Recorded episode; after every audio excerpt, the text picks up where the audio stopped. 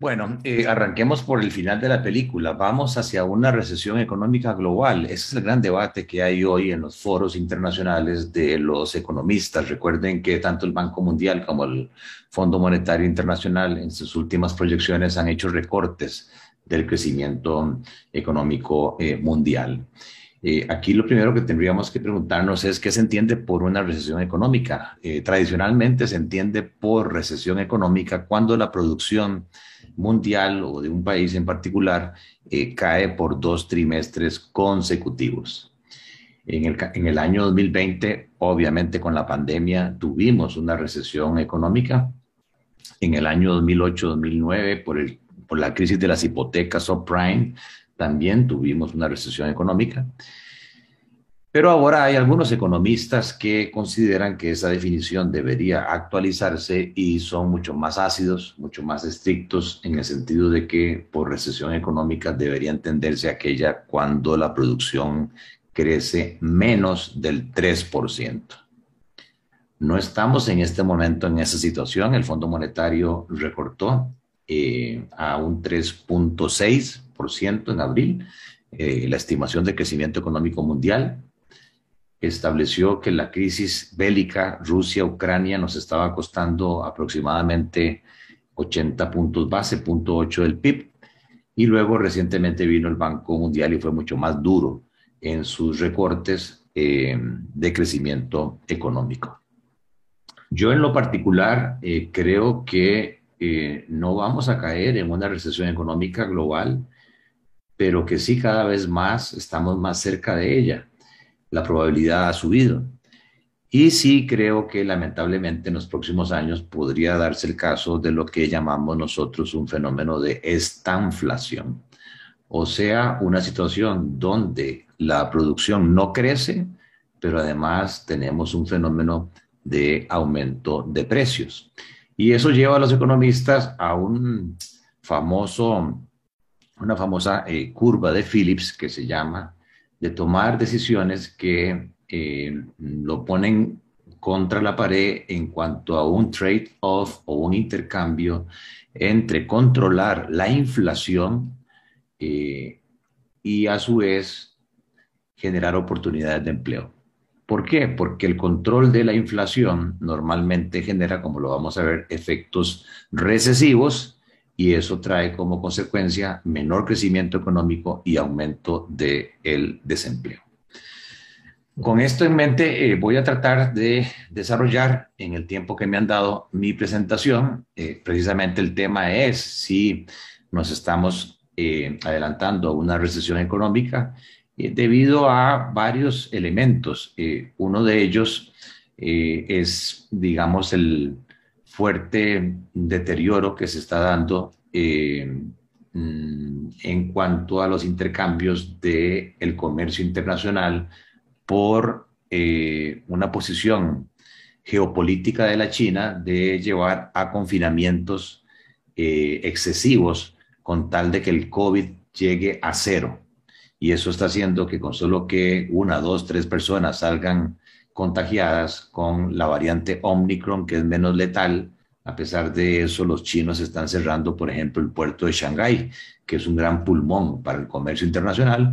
Y todo eso está haciendo a su vez que la crisis de los contenedores vuelva a surgir y el fenómeno de la crisis bélica pues está generando escasez de productos y con esto subida de tasas de interés y con ello eh, también efectos recesivos y hay preocupación por el impacto de la inflación, especialmente en el caso eh, europeo. Aquí tenemos eh, alguna información reciente sobre el comportamiento de los precios de los alimentos según este índice que calcula la FAO. como ven, el aumento del año 2020, fines de 2020 a hoy, los alimentos han subido un significativo 52%. Eso, a propósito del día de ayer, salvo el incremento del salario de los ministros y viceministros, es difícil que los salarios en ese periodo, ya sea el sector público que están congelados o el sector privado, hayan crecido en esa magnitud. Entonces, por ahí tenemos un primer elemento, aumento de precios de los alimentos y nosotros somos un gran importador de alimentos. El otro gran elemento es la energía, el petróleo, hay escasez porque dos grandes oferentes están en un conflicto, tanto Rusia como Ucrania, que son proveedores de petróleo. Eso está generando algún tipo de escasez y está llevando a que el precio del petróleo, que llegó a estar a 20 dólares el barril en marzo del 2020, haya ya superado el techo de los 100 dólares y que se esté cotizando entre 110 y 115 depende un poco de las expectativas. Claro, si hay recesión económica, más bien el precio del petróleo tendría que empezar a bajar pero hay contradicciones en cuanto a eso. JP Morgan la semana pasada decía que es posible que a fin de año el precio del barril supere los 175 dólares. Y como nosotros somos un gran importador de petróleo, pues también tenemos otro efecto de precios.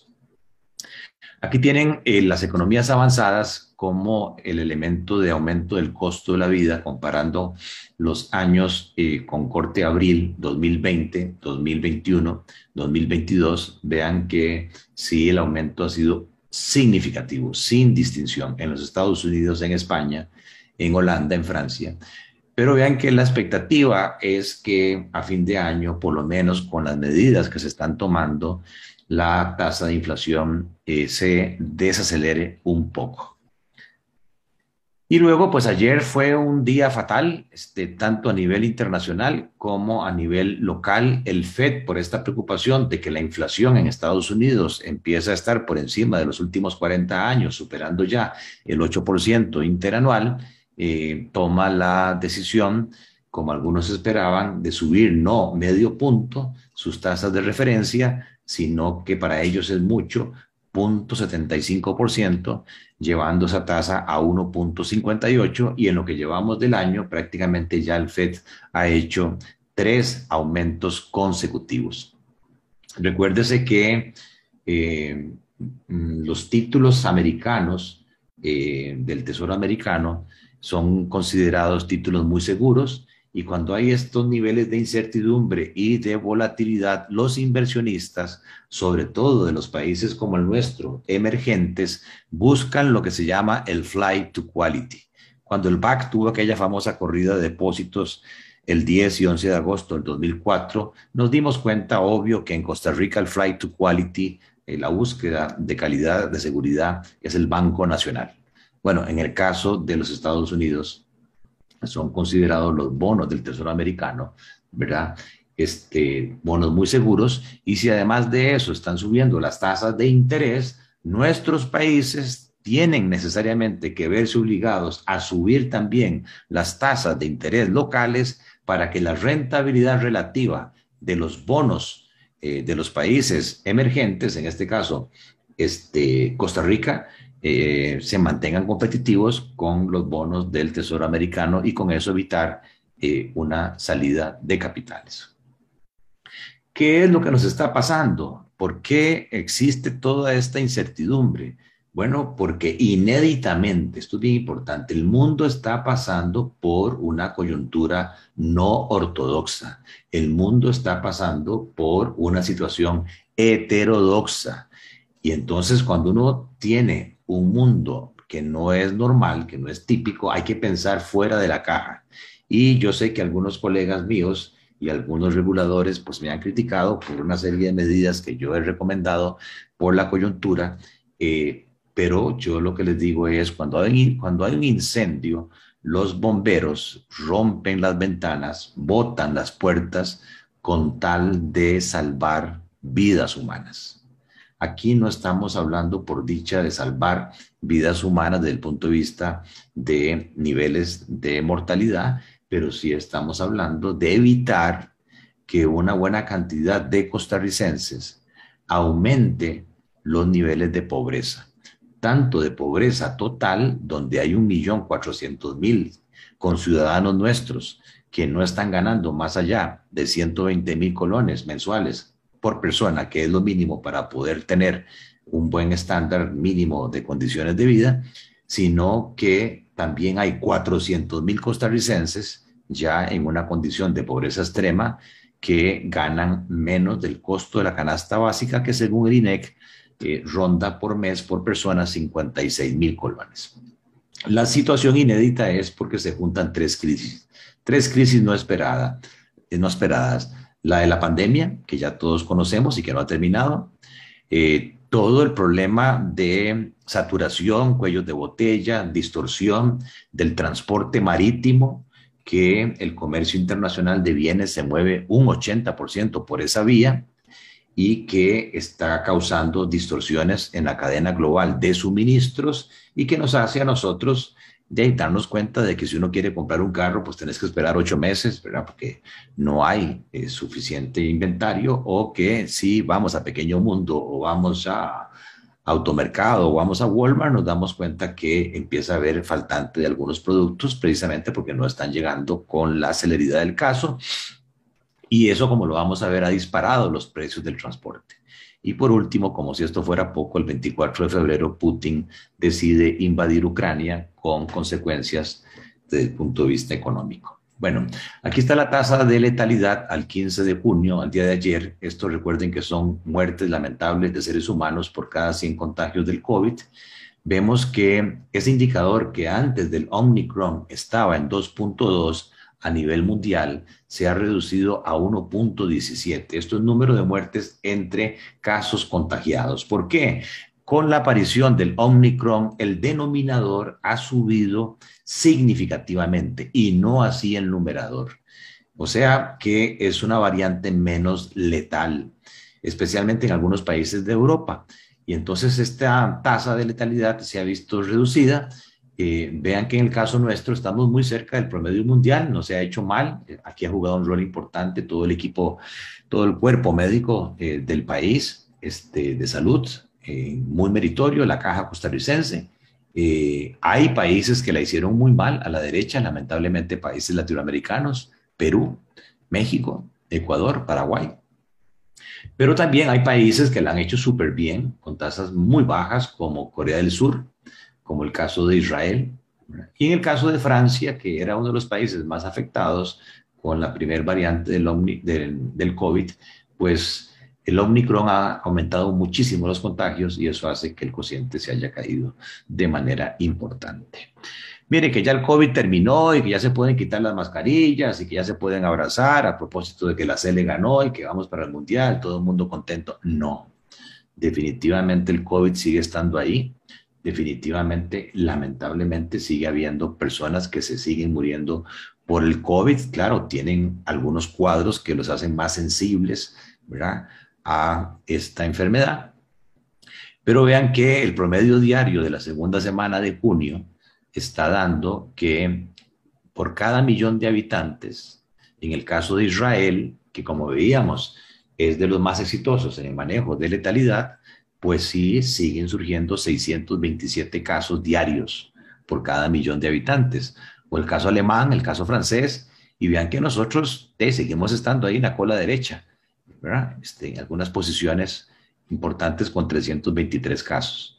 A nivel de la cola izquierda, pues vemos algunos países latinoamericanos con prácticamente de 4, 5, 15 casos por cada millón de habitantes y luego hay un nivel medio ahí, Guatemala, Salvador, Argentina. Pero nuestro país eh, se está codeando junto con Panamá, Chile, junto con países europeos, este, y el caso de Israel, donde el COVID sigue creciendo.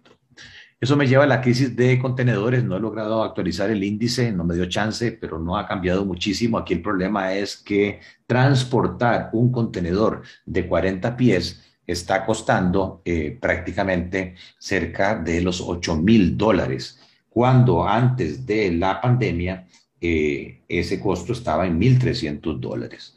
O sea que eh, todavía sigue habiendo un aumento significativo. En el peor momento de la pandemia, ese precio subió a 12 dólares. Claro, hay especulación, ¿verdad? Mars, que es la compañía más grande este, de transporte marítimo, está teniendo rentabilidades, perdón el término, obscenas. Así como ayer Biden criticó algunas compañías petroleras que están abusando con el precio del petróleo, bueno, de igual forma, ¿verdad?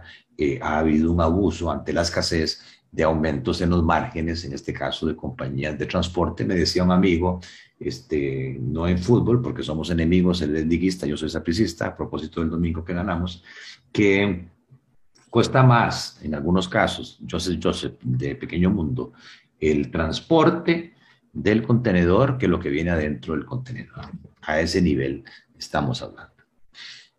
Y claro, eso ya antes de la crisis bélica estaba afectando también eh, los precios de insumos, los precios de fertilizantes. Eh, también había un fenómeno importante a recordar que las cajas de cartón estaban disparadas o están disparadas de precio porque con todo el desarrollo post-virtual, ¿verdad?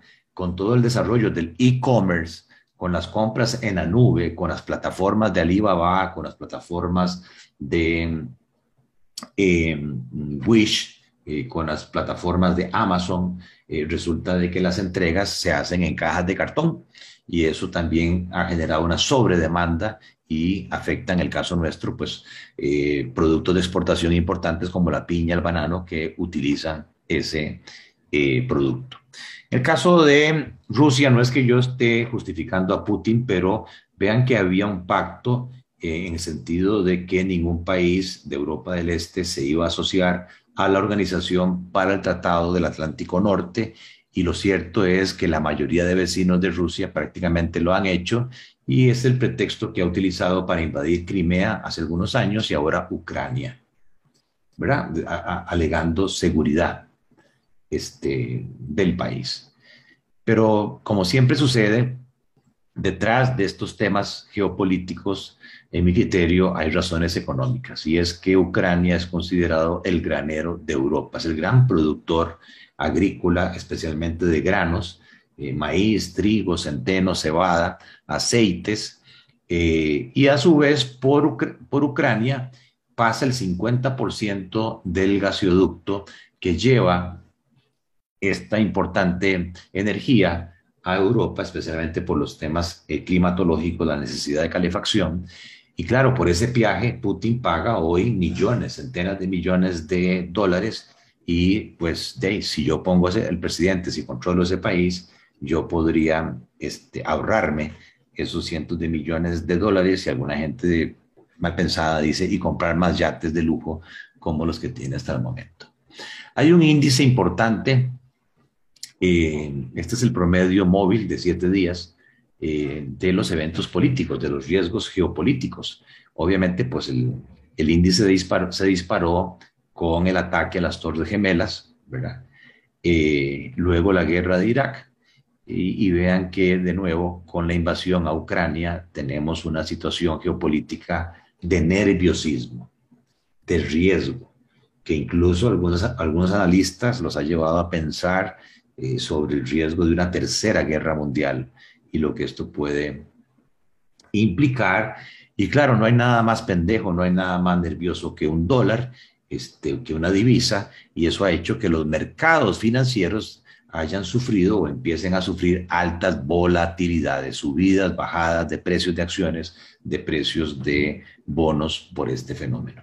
Rusia, Ucrania en conjunto representan casi el 15% de la producción y una de las eh, cosas interesantes de este fenómeno es que no solamente es la guerra con armas bélicas que, que conocemos, eh, sino que por primera vez se está dando una guerra cibernética que incluye el hackeo como el nuestro. Hay grupos en pro de Rusia, hay grupos en, en pro de Ucrania que están eh, moviéndose en lo que llaman ahora el dark web, contratando, obviamente no gratis, y como hay alto desempleo en el país, y sobre todo jóvenes, y ahí, yo no tengo la menor duda, desde la primera vez que dijeron que se había atacado el Ministerio de Hacienda, ¿verdad? Que hay ayuda de gente local para estas redes de hackeo. Pero también eh, se han tomado sanciones comerciales. Eh, Occidente, en vez de invadir Rusia, lo que ha hecho es dificultarle y presionar, ¿verdad? Este, el comercio internacional hacia Rusia eh, y también otra medida importantísima es que se tomó la decisión de excluir a Rusia de la plataforma de pagos más reconocida a nivel mundial que, que usamos los banqueros, que se llama el SWIFT. Y eso sí es un problema, eso es un golpe letal, porque entonces los exportadores rusos no están recibiendo los pagos ni tampoco pueden hacer pagos, eh, dado que el rublo no es una divisa y, y en consecuencia tienen dificultades para los productos que son importados. Y eso está ocasionando también escasez. O sea, no es que todo el mundo en Rusia esté feliz, la sociedad civil está preocupada. Aquí es quién aguanta más. Ucrania con el ataque bélico normal o Rusia con este ataque, digamos, cibernético y con estas sanciones comerciales. Y luego pueden ver la participación de ambos países en temas como el maíz. Recuerden que nosotros importamos granos. Aquí hay un, grupo de empresas que en conjunto traen granos a través de caldera, que es el alimento, por ejemplo, de los pollos. Entonces, si los granos son más caros, el pollo va a ser más caro y todos los derivados del pollo. Lo mismo que el trigo, la cebada. Si esos si esas materias primas son más caras, pues el pan se va a encarecer y todos los derivados, eh, lo mismo que los aceites, etcétera. O sea, esto es una cadena eh, de inflación importada que estamos viviendo. Pues ahí tiene la evolución del precio del petróleo. Como decíamos, el, en marzo de 2020 lamentablemente no se quiso, ante mi recomendación, la Junta Directiva de Recope eh, no quiso comprar futuros. Imagínense lo que hubiese sido fijar el precio del barril por 12, 18 meses a 20 dólares el barril en vez de los 120 de hoy, que fue lo que hizo México, Colombia, otros países, y hoy tienen un fondo de contingencia no se gastaron esa plata, sino que la ahorraron precisamente para evitar impacto en las, en las clases más pobres. Bueno, eh, una de mis recomendaciones es que ojalá este, haya, gente de gobierno acá, aprovechen que están cambiando juntas directivas y pongan gente que conozca de los temas financieros, porque yo creo que muchos de los problemas nuestros se originan por esa falta de conocimiento sofisticado financiero. Aquí lo que tienen es eh, el comportamiento de los precios de distintos productos. Si el, si el rombo rojo está a la derecha es porque los precios están subiendo. El único que está a la izquierda, por alguna razón que no he logrado entender, el ganado, pero todo lo demás, plata, agricultura, petróleo, eh, oro, metales, gas natural, todo ha subido de precio. Y a la derecha tienen la participación. Dentro de las exportaciones eh, globales eh, de estos productos dentro de la producción de estos commodities de Rusia y de Ucrania, que como ven, eh, pues las participaciones son significativas eh, y uno de los grandes temores es que no solamente se ha perdido un porcentaje importante de las cosechas, en el caso de Ucrania, sino que eventualmente hasta toda la cosecha se pueda perder porque ningún agricultor va a estar eh, arando los campos o cosechando si sabe que en cualquier momento le cae un misil o si la infraestructura, carreteras, puentes y demás ha sido eh, destruida. El impacto también ha sido interesante y abre oportunidades. Yo siempre lo he dicho, cuando hay crisis la mayoría de la población llora, pero hay un pequeño grupo de innovadores que ve la posibilidad de vender pañuelos. Ojalá que nuestro país esté en ese grupo aprovechando las oportunidades de nearshoring, ya no solamente por el tema del COVID, la crisis de contenedores y por el tema geopolítico China-Estados Unidos, de reubicar este, fábricas, plantas, eh, operaciones de call center, share service center, que estaban en el Asia, sino que también ahora en Rusia, véanlo, que hay muchas compañías gringas y vean las marcas que están ahí, que se están saliendo de Rusia para buscar otros sitios, y ahí Costa Rica, Colombia, Uruguay, según el BID, son los países latinoamericanos que tienen la mayor ventaja de atraer esa nueva inversión extranjera directa. Y con el tema de Petro, ahora en Colombia, pues en mi criterio, Uruguay Costa Rica,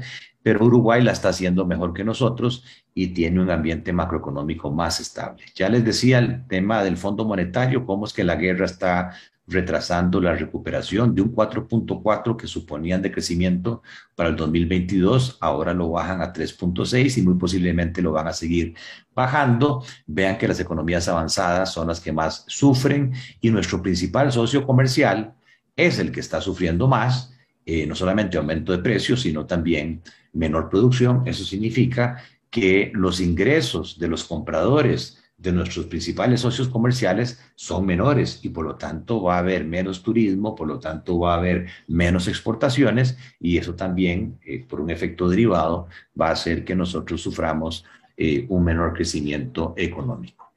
Aquí tienen el crecimiento esperado en enero por el fondo, por regiones o por países, eh, la corrección que se hizo ahora en abril y eh, cuánto fue que se castigó. Quien más sufre es la zona del euro.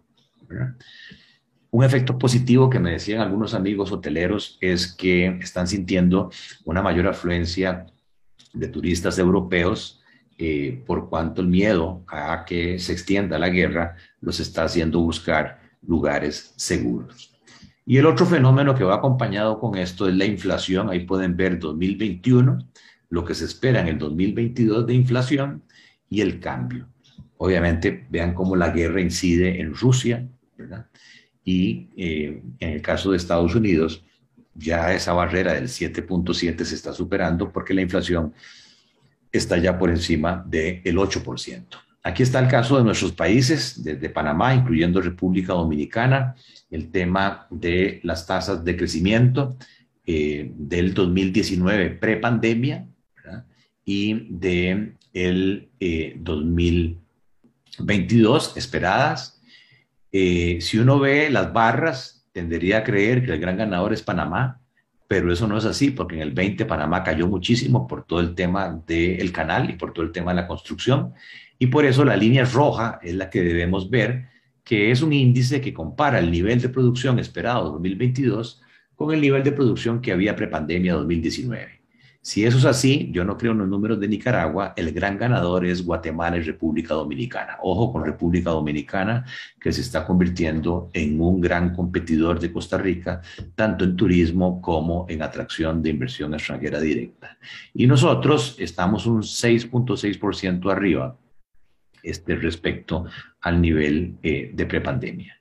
Y si vemos precios, eh, pues Dominicana y Nicaragua son las que más están sufriendo la inflación. En el caso de Costa Rica, eh, se estima por parte del Fondo Monetario que la inflación a fin de año nuestra anual será de 5.4%. Yo soy más pesimista, creo que nuestra inflación va a andar más cercana entre el 6 y el 7%. Tenemos el dato del déficit fiscal, eh, cómo la pandemia eh, hizo que los gobiernos tuvieran que incurrir en gastos mayores y una menor recaudación.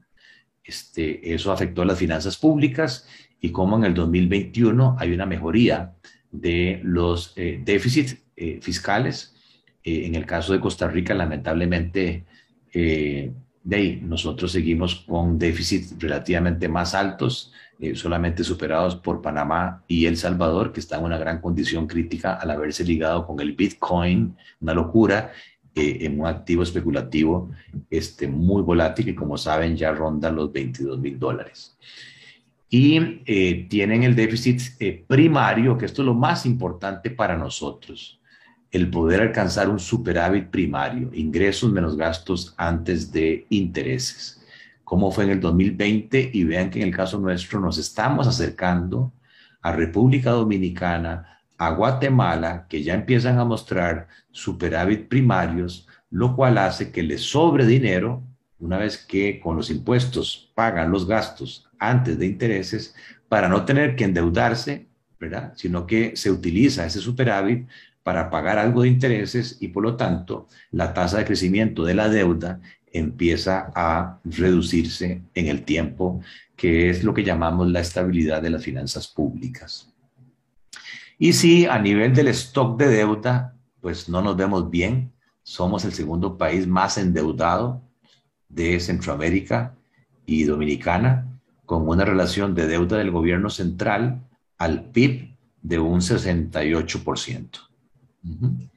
Eh, por dicha, el año 2021 fue muy bueno en cuanto a finanzas públicas, recaudación tributaria y eh, quedamos por debajo del 70% que se había estimado. Esta situación de las finanzas eh, públicas y del tamaño de la deuda, pues hace que en la fotografía, en la nota de calificación de riesgo de cumplimiento de pago, que es una medida del riesgo país que toman en cuenta los inversionistas, ya sea para comprar bonos de Costa Rica, ya sea para venir al país a invertir, pues no nos vemos bien. Nuestros bonos son categoría B. A esa categoría en el mercado financiero internacional se le llama bonos chatarra, junk bonds. O sea, son bonos especulativos. Quien quiera invertir ahí sabe que hay una probabilidad importante de no pago y la contraparte es tasas de interés más altas y plazos más cortos. A diferencia de Panamá, que tiene grado de inversión. Grado de inversión es una calificación triple B menos hacia arriba. Significa en consecuencia que grandes fondos institucionales como compañías de seguros, fondos de pensión vía artículo 144A de los Estados Unidos podrían comprar esos bonos. Y eso hace que Panamá, hace como un año y medio, hiciera una emisión y lograra captar a tasa fija de un 3-4% a 40 años plazo. Mientras que nosotros, por la calificación de riesgo, si acaso nos dan 10 años y una tasa de interés 8 o 9%. Por eso, totalmente erróneo, un ministro pasado que decía que las agencias calificadoras no nos dan de comer. O sea, eso lo que muestra es una gran ignorancia de cómo las calificadoras de riesgo, los ratings país, tienen incidencia obvia sobre la situación económica y sobre el poder de compra de los presupuestos familiares y empresariales. Vamos rápidamente a Costa Rica. Eh, lamentablemente nuestros bonos venían mal y esta situación de que los Estados Unidos estén aumentando sus tasas de interés hace que en consecuencia los precios eh, de los bonos de los países emergentes como el nuestro se vean castigados. Y recientemente, este, esta misma semana, hubo un castigo a propósito de la inflación que se anunció en Estados Unidos, ya el mercado anticipando de que eh, las tasas de interés iban a subir y por lo tanto los bonos, recuerden que hay una relación inversa, iban a bajar de precio. ¿Qué quiere decir eso? Bueno, que inversionistas, ya sea institucionales o inversionistas personales en el mundo, han tenido pérdidas en sus portafolios Claro, si usted es Bill Gates, si usted es Jeff Bezos, si usted es Warren Buffett, ¿verdad? De ahí sí, este, las pérdidas son de eh, miles de millones de dólares por estos temas de valoración. Pero también nosotros, aunque no tengamos directamente eh, bonos externos, nuestras pensiones, ¿verdad? Que a propósito, cada vez más están saliendo al exterior, eh, valen menos. Ha habido una pérdida de valor de nuestros portafolios. Aquí tienen nuestra relación comercial con Rusia y con Ucrania desde el punto de vista de exportaciones e importaciones. Vean que comercialmente a nosotros no nos incide, ¿verdad? La situación rusa o de Ucrania, porque en conjunto exportamos apenas el 0.4% de los 14 mil millones de dólares anuales de exportaciones de Costa Rica. Nada. Y en importaciones, importamos de esos países 1.4. ¿Qué exportamos? Básicamente frutas, piñas, bananos, este, a Rusia, a Ucrania lo mismo, con un poquito de temas este, industriales. Y en el caso de las importaciones, traemos químicos, fertilizantes, eh, traemos eh, artículos de la construcción, productos de hierro, acero de la Rusia y en el caso de Ucrania similar, junto con los famosos aceites, grasas. Cuando ustedes van a McDonald's y piden papas fritas que no deberían pedir por el tema del nutricionista, pues ahí lo que se están comiendo es bastante grasa y mucho de ese aceite viene de Ucrania. Por ahí no es que hay una afectación económica en Costa Rica. La afectación económica viene por los efectos de la guerra en el comercio internacional y en el precio de los bienes y servicios, eh, básicamente eh, comida, energía y por la incertidumbre de los mercados financieros internacionales. Eh, hoy se publicó la encuesta de confianza, yo no he podido actualizarla, pero la, mejora, la, la, desmejora que hubo es de dos puntos. El índice hoy está en 40% se ha mejorado, pero todavía eh, hay un 40% de los ticos este, y un 60% que considera que hacia adelante, para los próximos 12, 18 meses, la cosa se va a poner más dura desde el punto de vista económico. Y el problema principal es que los ticos no creían en la política económica. 70% de los costarricenses no creían en la política económica de Carlos Alvarado. Bueno, ahora tenemos un nuevo gobierno, hay un economista dirigiendo el país, el señor Rodrigo Chávez. Y hay un nuevo equipo económico, Roger Madrigal en el Banco Central, que ya es un viejo conocido, eh, Nogui Acosta, que fue viceministro en Hacienda, Francisco Gamboa en el Ministerio de eh, Economía, y vamos a empezar a ver, o sea, todavía es muy, muy reciente. Hoy amanecimos en este miércoles este negro de ayer eh, con medidas de política monetaria, las vamos a ver dentro de un momento del Banco Central. Entonces, es, es todavía poco tiempo. La desmejora que hubo es porque la gente de sí ya está sintiendo en sus bolsillos que la guerra este, está afectando su poder de compra. La historia de las tasas de crecimiento del Producto Interno Bruto de Costa Rica, vean que nuestro Banco Central las revisó del 3.9, ahora estamos proyectando crecer 3.4 y yo creo que eh, muy pronto el Banco Central lo va a recortar un poco más. Mi número es que vamos a andar cercanos al 3%. El IMAE reciente, el país sigue creciendo eh, interanual por un efecto rebote, 7,5%, pero dos cosas a destacar aquí nuestro régimen de producción, este, nuestro sistema productivo sigue siendo este, dual. Hay un régimen muy dinámico de zonas francas y hay un régimen del resto de empresas en el parque definitivo, o sea que no tiene ningún tipo de incentivo tributario.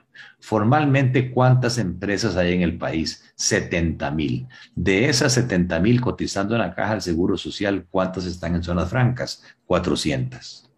O sea que nuestro parque empresarial en su mayoría es del régimen definitivo. Y el segundo dato que se puede ver en este gráfico es que a consecuencia precisamente de esos elementos globales, el ritmo de actividad económica del sector dinámico que nos estaba haciendo crecer, que son las zonas francas, empieza a caer. Y por tercer mes consecutivo, ya la tasa de crecimiento de las zonas francas está por debajo de la tasa de crecimiento del régimen definitivo. Eso es un elemento nuevo, coyuntural, por la situación global. Ahora, para entenderlo mejor, si nosotros agarramos los datos de nivel de producción de abril del 2019 y decimos que ese nivel para definir un índice vale 100, ¿verdad? Y hacemos referencia de los niveles de producción en cada abril 20, 21 y 22 y lo comparamos con ese 100, vemos que a nivel de la economía costarricense, la pandemia nos pegó abril a abril 8 puntos de pérdida de crecimiento económico, pero que ya en abril 2021 ya nos habíamos prácticamente recuperado y que abril 2022 ya estábamos un 9% arriba de la producción del 2019.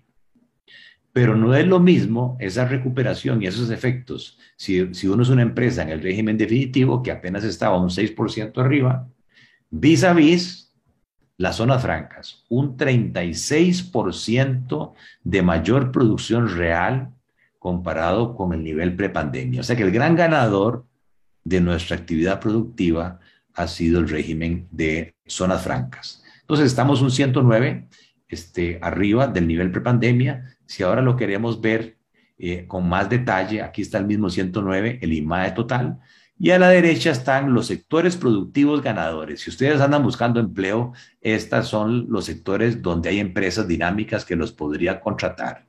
La industria metálica, vean, está prácticamente a un 106% de la actividad que había en prepandemia. La industria en zonas francas de insumos médicos, la industria restante de zonas francas, la industria eh, de químicos en zonas francas, la industria de papel, eh, servicios profesionales, todo lo que es Share Service Centers, infocomunicación, la actividad local eh, comercial de farmacias, comercio de alimentos. Y a la izquierda podemos ver los sectores perdedores, aquí lo que ya llama más la atención y preocupa, que hoy la construcción de obra pública está a un 40% de lo que fue la obra pública en el 2019. Y otros sectores que todavía del todo no se recuperan, está el comercio, eh, sobre todo eh, de pequeños eh, actividades comerciantes, salas de belleza, talleres de pintura, reparación, comercio de vehículos, línea blanca, hotelería, restaurantes, todavía siguen por debajo del nivel prepandemia.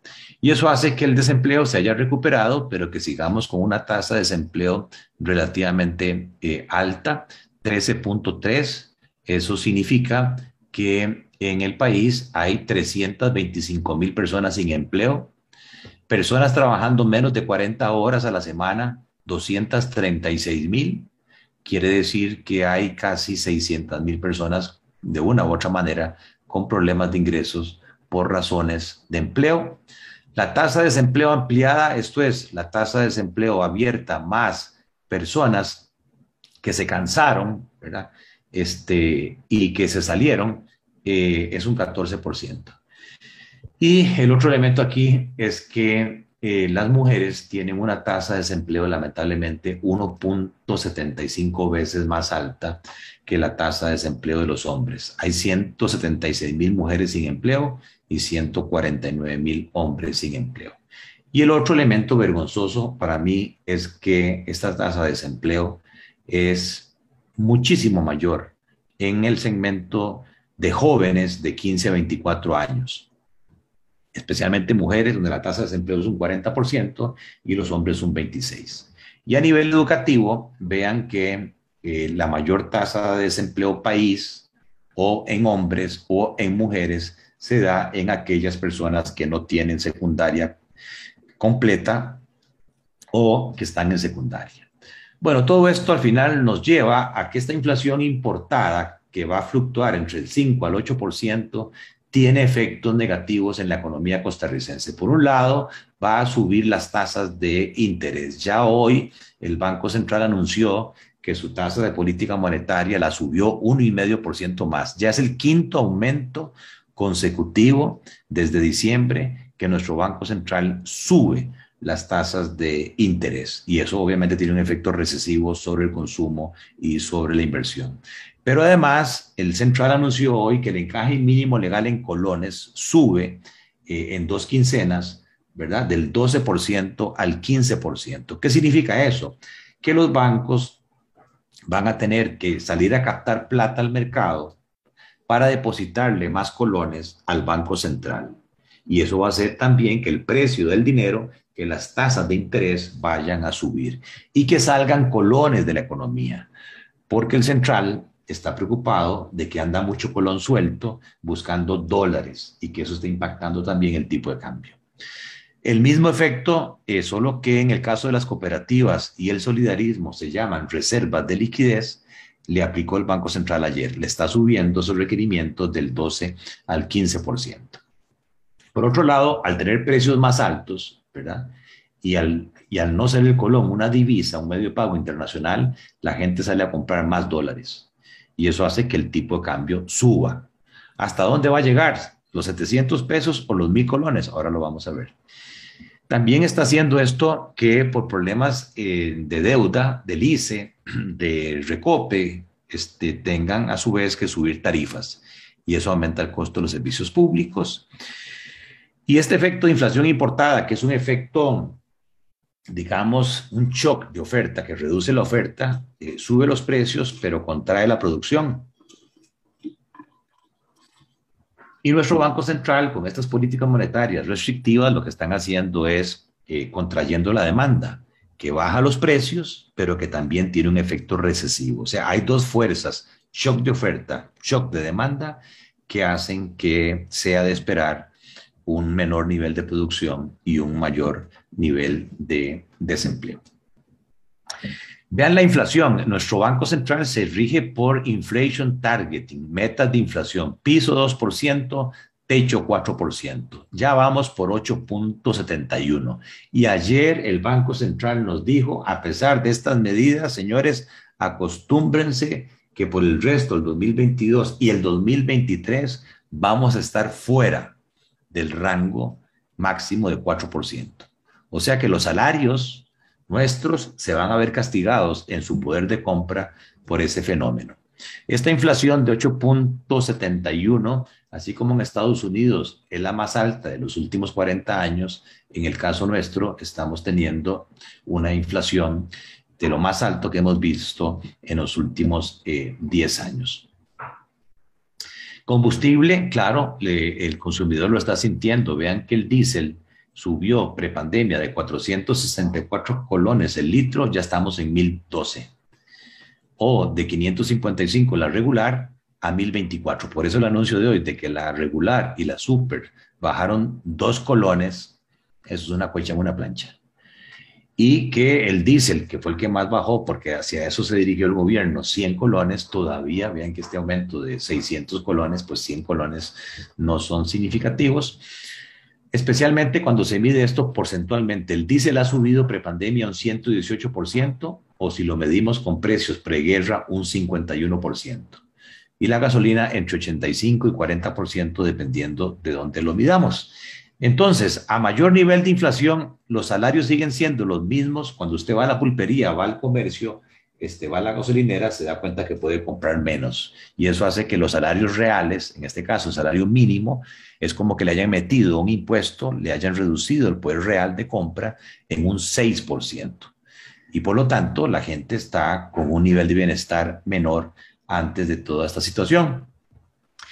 Eh, la inflación para junio, eh, esto es una estimación mía eh, interanual, creo que pasaría del 8,71 al 9,5 y eso hace que también la tasa de interés, vean, vaya paralela, tratando de que las tasas eh, de interés reales no caigan tan negativas. Eh, esos son los efectos, digamos, en Costa Rica y lamentablemente vean que las canastas de consumo de los más pobres, quintil de ingresos más bajos, donde vive el 22% de los costarricenses, en alimentos pesa el 38% y en transporte el 10% y lo que son servicios públicos 16%. O sea, casi 65% del consumo de los pobres está afectado por lo que más está subiendo de precios. Mientras que en el caso de los ricos, el quintil de ingresos más altos, donde viven el 16%, la afectación no llega al 40%, 35%. ¿Qué quiere decir esto? Que ya la desigualdad del ingreso venía mal en Costa Rica y que esta inflación importada lo que está haciendo es hacer más desigual la distribución. Véanlo así, si yo agarro el ingreso mensual por persona, por quintil, ¿verdad? De los más pobres a los más ricos, 60 mil colones al mes por persona en el quintil más bajo, a un millón cuarenta y siete mil en el quintil más alto y calculo el gasto mensual estimado por persona, incluyendo servicio de la deuda, pago de impuestos, cargas sociales, etcétera, los tres primeros quintiles están sumergidos, no les alcanza la plata, ya tienen dificultades financieras. Ahí está el 65% de la población costarricense. Más de 3 millones de costarricenses ya están teniendo dificultades financieras.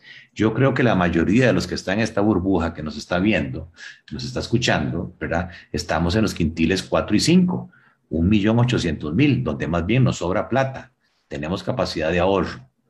Olvídese de la solidaridad. Si usted no es solidario, socialdemócrata, social cristiano, usted no le interesa eso, bueno, sí nos debería interesar la seguridad física y la seguridad jurídica. No puede haber familia feliz no puede haber empresa exitosa en un ambiente social y políticamente inestable. Está en riesgo el Estado social de derecho. Y por eso mi mensaje de la urgencia de tomar medidas. Esta es la línea de igualdad absoluta. Este es el sueño de Chávez, Hugo Chávez. Este es el sueño de Fidel Castro, Raúl Castro. Este es el sueño de Daniel Ortega. ¿verdad? 20% de la población más pobre recibe el 20% de los ingresos. 40% de la población más pobre, 40% de los ingresos. Pero eso es, teórico. La realidad es esta. Esta es la curva de distribución, la curva de Lawrence de los ingresos en Costa Rica. El 20% más pobre recibe el 4,5% de los ingresos. El 40% más pobre, el 13%. El 80% recibe el 48,5%. Por diferencia, hay una burbuja de un 20% de los hogares que está feliz recibiendo más del 50% de los ingresos. ¿Verdad? Y entre más se aleje esta curva de Lawrence de la línea roja, más desigualdad hay en la distribución del ingreso. Si lo queremos ver por deciles, en el primer decil viven 600 mil ticos y reportan por persona al mes 35 mil pesos, cuando la canasta básica vale 57 mil. Esta gente está en pobreza absoluta y son cuatro personas por hogar. Mientras en el decil 10, ahí hay 378 mil costarricenses, dos personas más el perrijo que ganan por persona 1.200.000 colones. Señores, la situación es crítica. Este, no estoy asustando, pero sí, esto se empieza a calentar como una olla mágica. Recuerden lo que pasó en Chile, que era el modelo de desarrollo económico. Y cuando vemos la OCDE, pues lamentablemente Costa Rica lidera. Ojalá este fuera el ranking del mundial próximo en Qatar, no es ese, es el coeficiente de Gini, entre más se acerque a uno, más desigualdad hay. Eh, somos el país más desigual, por encima de Chile, Colombia, México, por encima del promedio de la OCDE, pero también el 40% de nuestro presupuesto, que son 7 mil millones de dólares de los 18 mil del gobierno central, se va en programas de educación, salud, pensiones, o sea, programas sociales y vean que el efecto prácticamente es nulo. Mientras que en la OCDE esas políticas de impuestos y transferencias mejora la desigualdad prácticamente 10 eh, puntos base. O sea que nuestros programas sociales hay que meterle la tijera. Hay mucha entidad, hay más de 100 entidades preocupadas supuestamente por temas eh, sociales, pero realmente hay fugas en todos estos programas, mucha gente que no necesita, pero por salarios, pluses, gastos y demás, desvían esos recursos. Me voy a pasar estos temas eh, para ir terminando por efectos de tiempo. Tipo de cambio, estamos ya en 681,88, tipo de cambio de compra, eh, se ha devaluado desde abril 2020, hemos tenido una devaluación de un 22%, el tipo de cambio ha subido 123 colones y en lo que llevamos del año el tipo de cambio se ha devaluado 43 colones, casi un 7% de devaluación. Tratemos de explicar por qué. Estas son las ventanillas de los bancos. Aquí es donde se mide las compras y ventas que los bancos le hacen a las personas y a las empresas de dólares. Si las barras son positivas, como están aquí la mayoría de estas barras, quiere decir que el mercado privado es un mercado superavitario, ¿verdad? O sea que si el tipo de cambio en Costa Rica lo fijaran las familias, las empresas y los intermediarios, el tipo de cambio hoy se estaría apreciando. O sea que la devaluación no se está dando por el mercado privado, se está dando por otras fuerzas que ya voy a explicar. Sin embargo, vean que comparado a mayo del 2021, el mayo 2022, sobre todo la segunda quincena, o a partir de la segunda quincena, cuando alguien dijo no hay reservas monetarias internacionales suficientes, no me hizo caso de que lo más eh, pendejo es un dólar, empezó el exceso de dólares, ¿verdad? En el mercado de ventanillas a desaparecer. Ojo que aquí negocian los dólares las operadoras de pensiones. Y ya en junio al 14 de junio, vean que la tendencia superavitaria de otros años en ventanillas se rompió. Ahora también hay déficit de dólares en el mercado privado. O sea que en el pasado el Banco Central era apoyado por los oferentes privados de dólares que hacían que los excesos de demanda de dólares del sector público fuera cubierto en parte por el sector privado. Ahora no, ahora el central tiene que cubrir los requerimientos del sector público no bancario más estos requerimientos del sector privado. Eh, básicamente las operadoras de pensiones pasaron del año 2020 al 2021 de 1.500 millones de dólares invertidos afuera a 3.500 millones. Y a hoy estamos en 4.400. Yo no entiendo por qué la superintendencia de pensiones que abrió la llave al 50% por situación de emergencia, dice, bajemos eso al 30%.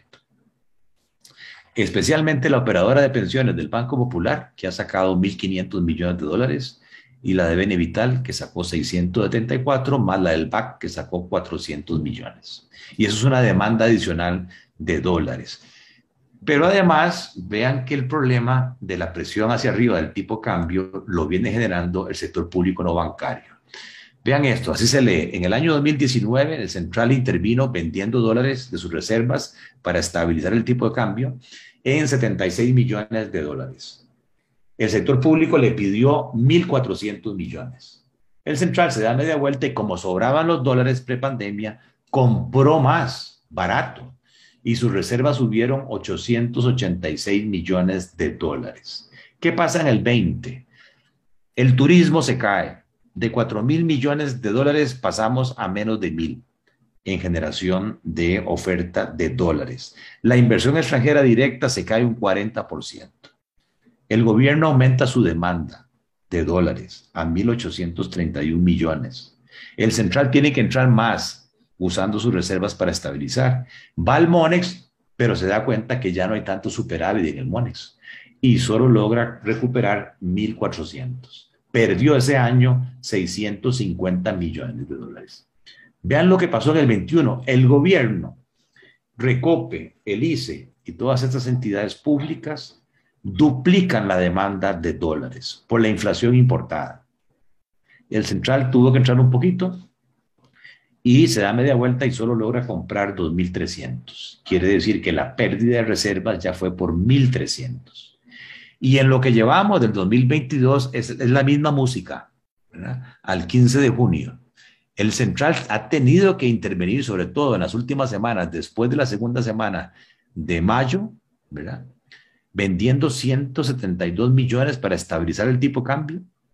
El gobierno le ha pedido en seis meses 1.800 millones, prácticamente lo que le pidió en un año en el 20. Y solo ha logrado comprar en el Monex, porque no ha vuelto a entrar el central, porque si no dispara más el tipo de cambio, 1.149. Quiere decir que en seis meses el central va perdiendo 870 millones de dólares. Claro, una cosa es decir, las reservas monetarias del Banco Central siguen estando altas, 6.900 millones de dólares, ¿verdad? Cuando estaban en 8.900, sí, han caído, pero han caído 2.000 millones. A decir, técnicamente, un momentito, vea, usted tiene ahí en, ese, en esas reservas el encaje mínimo legal de los bancos, que no es suyo, son 3.300 millones, y tiene los depósitos del gobierno en el Banco Central, que son 800 millones, résteme eso. Y entonces sus reservas propias no son 6.900, son 2.900, y estaban en 5.000.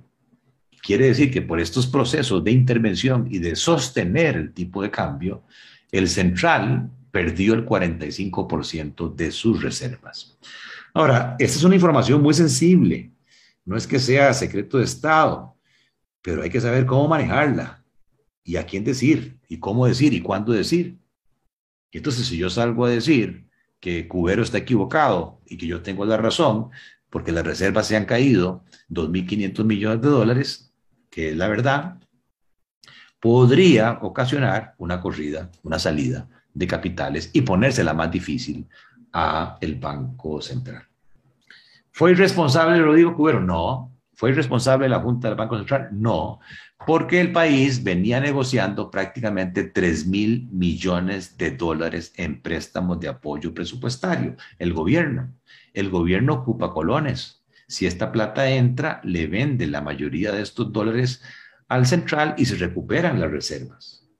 Por ejemplo, se esperaría que en estos días el Congreso apruebe de esos 3.130, ¿verdad? Más lo que ya el Banco Central anunció, que va a acudir a mil millones al Fondo Latinoamericano de Reservas, ¿verdad?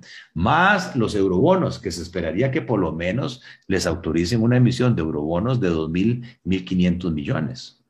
O sea que es muy posible que en los próximos meses el Banco Central recupere el saldo de reservas. Si eso es así, la pregunta del millón, ¿qué le va a pasar al tipo de cambio? Devaluación moderada. Puede ser que regresemos a 670, 660, tranquilidad.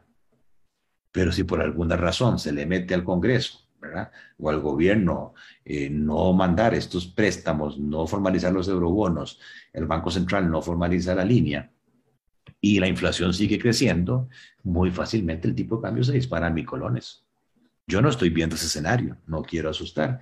Yo creo que el escenario nuestro va a ser uno donde las cosas que se tienen que dar de afluencia de dólares que se van a concretar y eso eh, haría que esta crisis cambiaria sea coyuntural. Eh, ¿Cuál es el problema? Bueno, que el total del crédito en el país son 37 mil millones de dólares en un millón 220 mil deudores cada deudor debe 30 mil dólares. En nuestro sistema es de banca de personas, vean, el 61% del crédito va a personas, 39% va a empresas.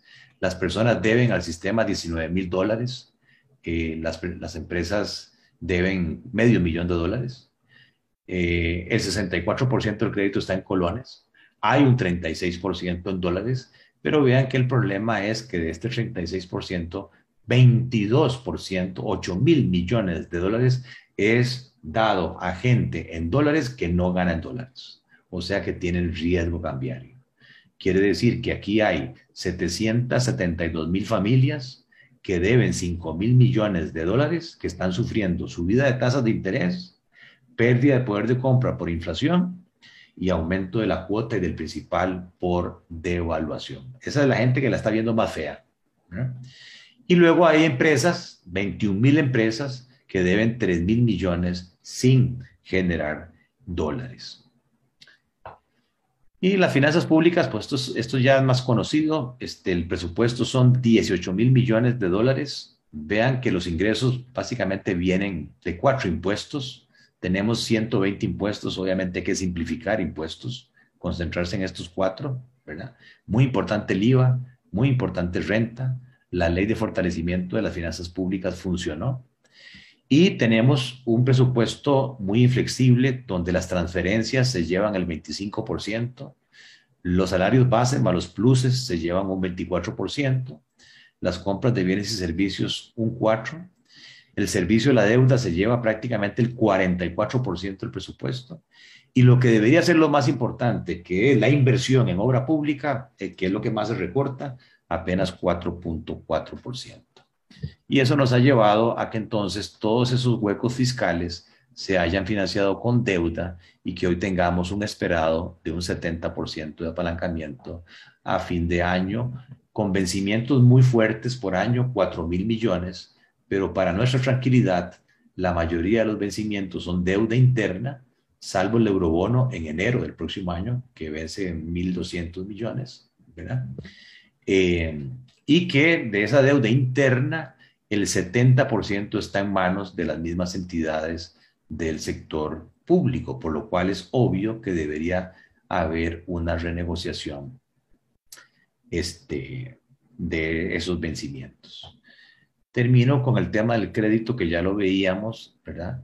La morosidad. ¿Qué le está pasando a la morosidad? Sí, en el momento peor de la pandemia la mora se disparó, este, mora de más de 90 días sin cobro judicial, pero vean que los deudores en colones, al bajarse tanto las tasas en colones, están mostrando un mejor comportamiento de pago que las morosidades en dólares. Y si de este número yo nada más me quedo con los deudores no generadores, esa mora es de 3,5%. O sea, ese es el, el mayor riesgo que tiene el sistema financiero. Y cuando veo la deuda de personas, la mayoría son 11 mil millones vivienda, 8 mil millones créditos personales. Las tarjetas de crédito están paralizadas en 1.300 millones y los créditos prendarios están en 1.200 millones de dólares. ¿Cuál es el impacto entonces? el Banco Central y el Fondo Monetario dicen que por cada 10% de aumento en el precio de los combustibles, y ya vamos en el año en, en un 50% de aumento, decíamos, la inflación sube por cada 10, 1. O sea que ya la inflación nuestra esperada tiene un piso de 5. Y aquí tienen otras estimaciones de impacto en el déficit primario, en el crecimiento económico, cómo lo recorta y cómo aumenta el déficit de cuenta corriente y eso también le mete presión al tipo de cambio. En conclusión, ya para no cansarlos con tanta información, pues yo creo que no vamos a una recesión, sí vamos a una estanflación. Eso afecta a nuestros socios comerciales, eso nos va a afectar en cuanto a menor volumen de actividad. Las reservas monetarias nuestras se han reducido un 45%, eso limita la capacidad de intervención del Banco Central. Urge en consecuencia ayudarlo aprobando los créditos de apoyo presupuestario, los eurobonos. Hay que mantenerse muy firme y evitar que sigan entidades diciendo que quieren salirse de la regla fiscal porque tienen ingresos propios. Entonces han dado cuenta que el problema no son ingresos, La regla fiscal lo que busca es controlar el gasto. Ustedes ya vieron las municipalidades, se salieron de la regla fiscal y los gastos corrientes se dispararon entre un 30 y un 40%. Si una municipalidad al final no puede pagar, ¿de, quién es? ¿Del sector público? ¿Quién tiene que pagar? El sector público. Eh, urge proyectos de reactivación económica, especialmente para oportunidades de mano de obra no este, especializada. Hay que pensar en ayudas transitorias, mayores transferencias para los más pobres, ¿verdad? Así como también medidas de subsidios o de rebajas de impuestos para mitigar coyunturalmente el aumento de los combustibles. Está la misión del Fondo Monetario aquí. Yo espero que se renegocie. El fondo está consciente que el mundo es otro.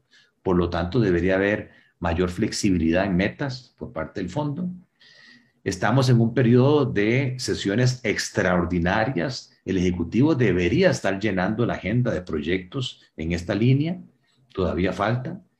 Y por último, desde el punto de vista de ustedes como familias, y desde el punto de vista como empresas y estudiantes, decía el gringo, cash is king. Cuando hay problemas de crisis económica, mantenga el efectivo, sea prudente, no se embarque, no se endeude, posponga, tranquilícese, tenga, tenga efectivo. El que tiene efectivo ve oportunidades y puede comprar más barato, un lote, una casa, un carro, aguantes.